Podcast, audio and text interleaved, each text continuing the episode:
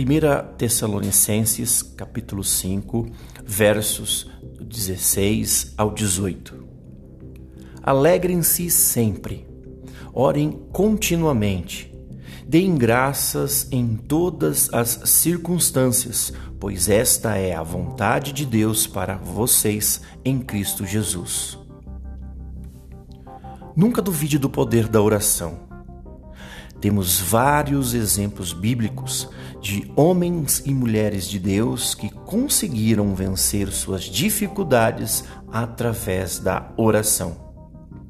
Josafá orou quando a luta era grande, teve vitória.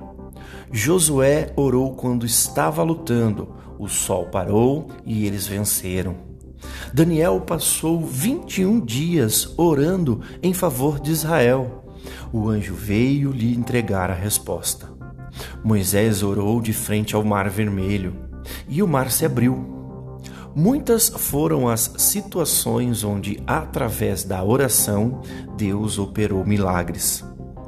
A palavra de Deus diz lá em Hebreu capítulo 13 que Jesus é o mesmo ontem, hoje e será eternamente. Sendo assim, nada mudou em nossos dias. A oração continua sendo o mecanismo no qual Deus opera em nós.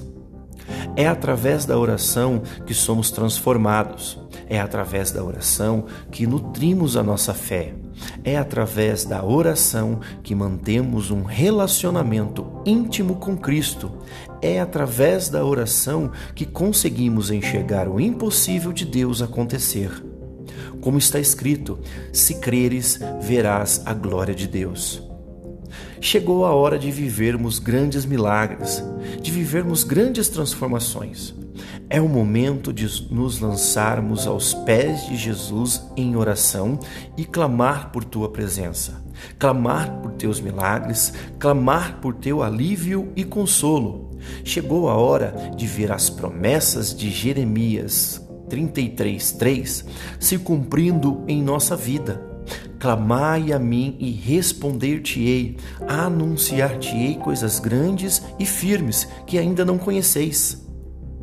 Que possamos continuar nossa jornada de oração e clamor ao Senhor, pois desta forma iremos viver o sobrenatural de Deus em nossos dias. Que Deus te abençoe